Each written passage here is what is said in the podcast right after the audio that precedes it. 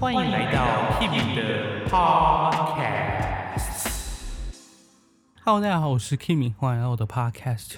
今天呢，我们要讲一个非常悲伤的故事——柴可夫斯基的第六号交响曲《悲怆》。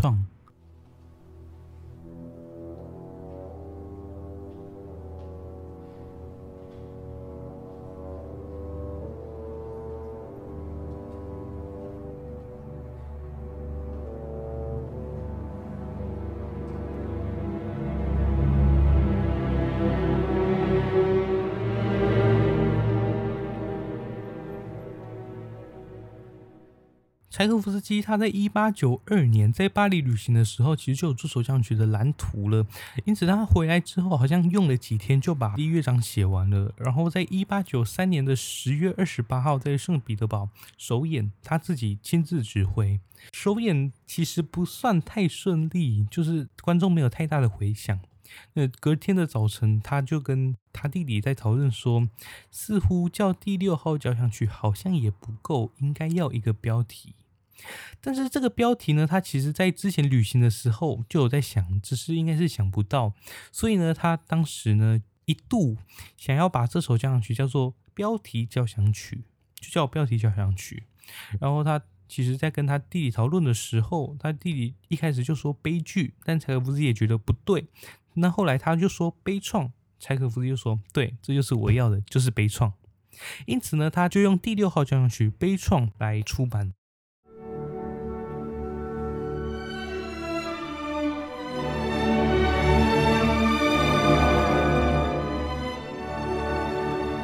柴可夫斯基呢，他在第六号交响曲的首演九天之后就去世了。那很多人都说他是因为喝了不干净的水的霍乱而去世的。那也有人说他是服毒自杀的。那为什么他要服毒自杀呢？是因为他当时被发现说与外甥发生了不正当的恋情关系啦。因为当时其实同性恋是违法的事情，所以呢，当时他本来要被送到沙皇那边去审判。他的外甥跟他也都是就读法律学校的，他的外甥就怕毁了自己以后当官的路，所以呢，他才决定说，那我们就来讨论一下，要怎么样让这件事情搞得小一点。那最后他们的决定就是让柴可夫斯基服药自尽，那一切都没事了。这样，因此呢，柴可夫斯基他就服了药之后，那个症状就很像霍乱去世的。那其实这个就留给大家自己发想啦。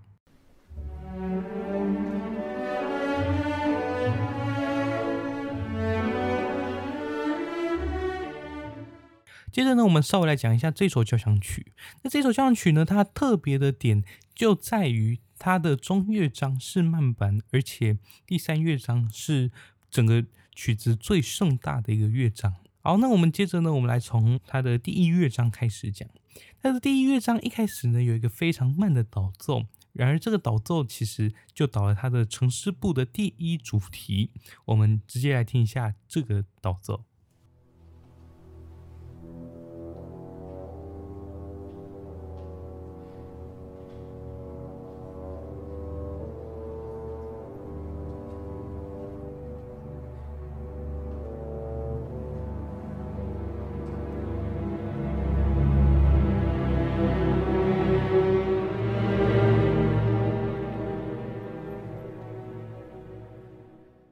那他的这个动机呢，就是那个滴答哆当这个四个音的一个动机。那我们直接来听城市部的第一主题。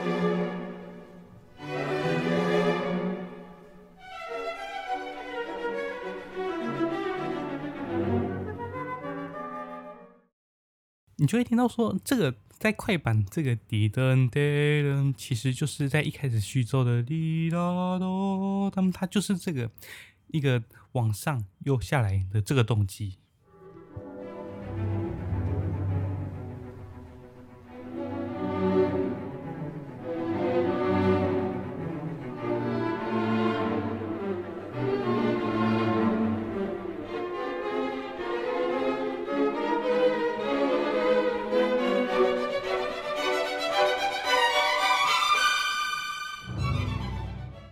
以上我们听到的是第一主题我们听听看抒情的第二主题。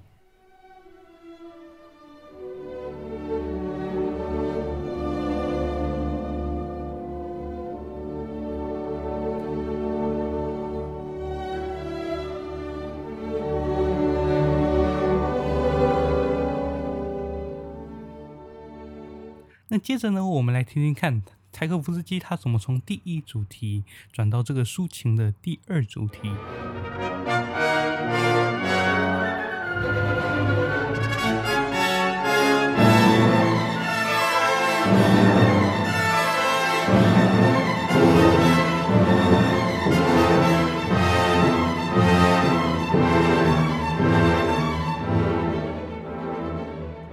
渐渐的，乐器越来越少了，然后只剩下大提琴，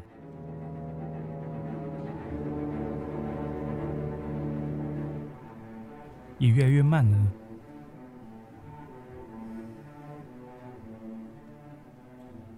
会接给中提琴。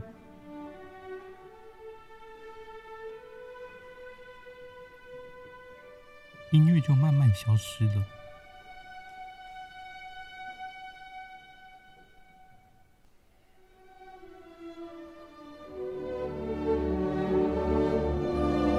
二主题就进来了。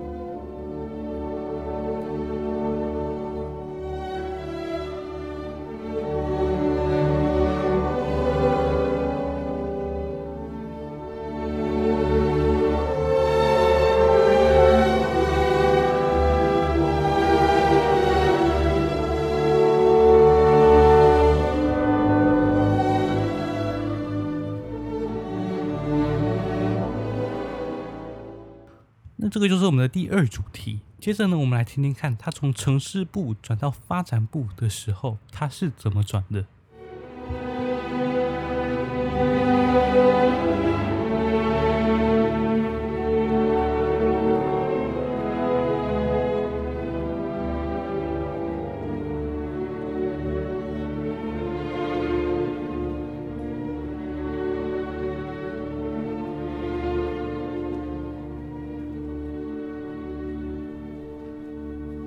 接着，竖笛又奏出那个第二主题，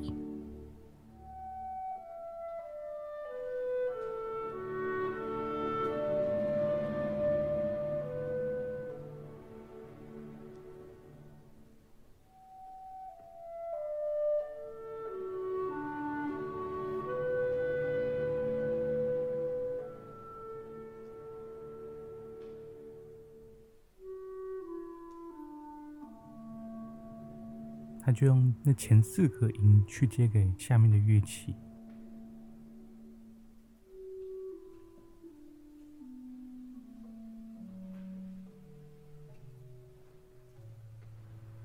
他就是这样慢慢的、慢慢的就消失了。柴可夫斯基在这边罕见用到了六个皮，来代表他要的那种消逝的感觉。那接着我们再听一次。然后就会直接接到发展部，那各位稍微耳朵注意一下。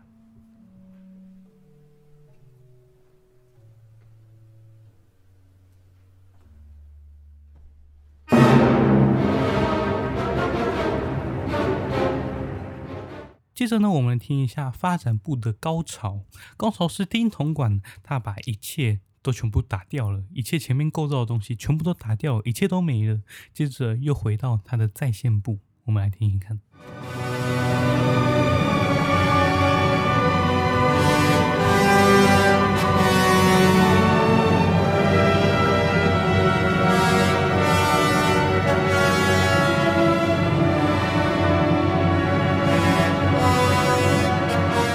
这边有感觉，柴可夫斯基看破了一切。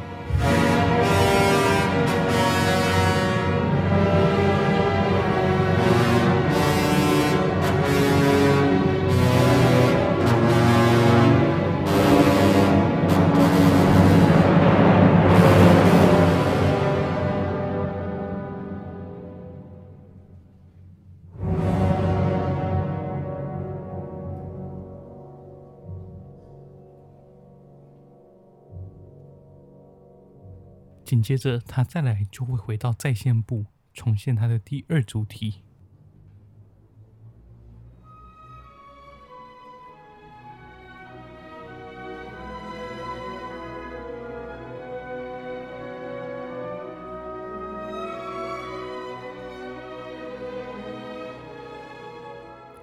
好，那我们第一乐章就提到这边，接着我们来进入它的第二乐章。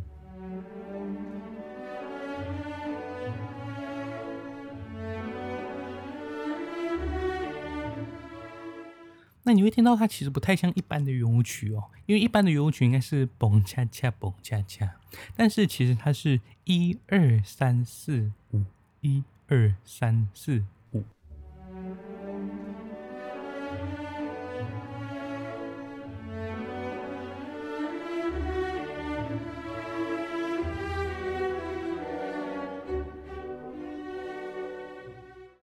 好，接着呢，我们直接进入第三乐章。那第三乐章最特别的是，它是整个曲子里面最澎湃的一个乐章。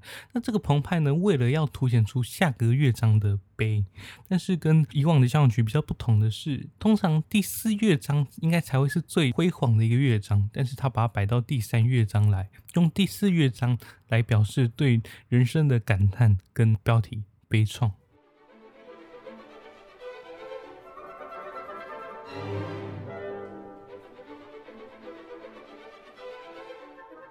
那其实前面就跟以往的诙谐曲差不多，就是你不太知道他到底在干嘛，然后后面就会有破碎的动机出来，像是这个，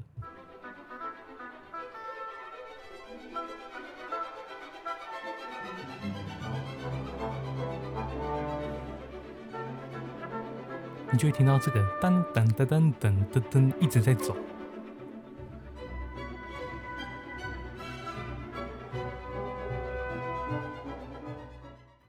个噔噔噔噔噔噔噔，它最后会形成一个像是进行曲的一个东西。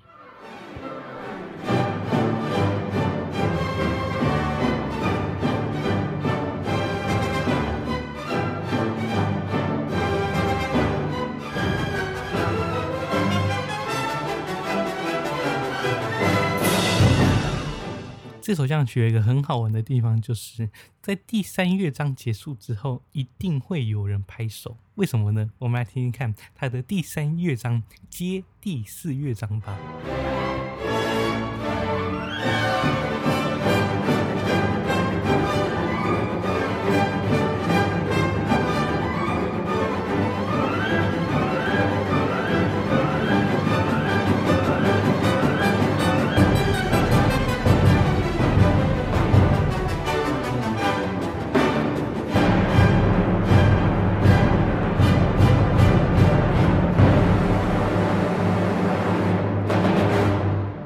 有没有一种冲动想拍手呢？但是还没。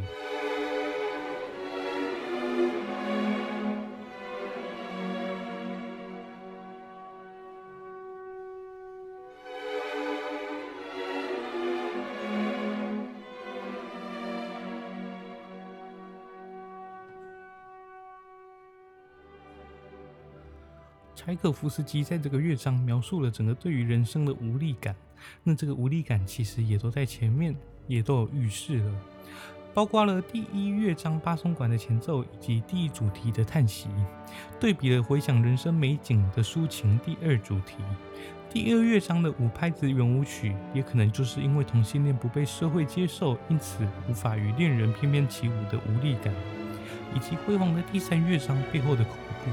最后到了终曲，因此这个曲子也是他一生的写照。也曾经说，悲怆这个标题是给全人类的，没有一个人不会经历悲怆。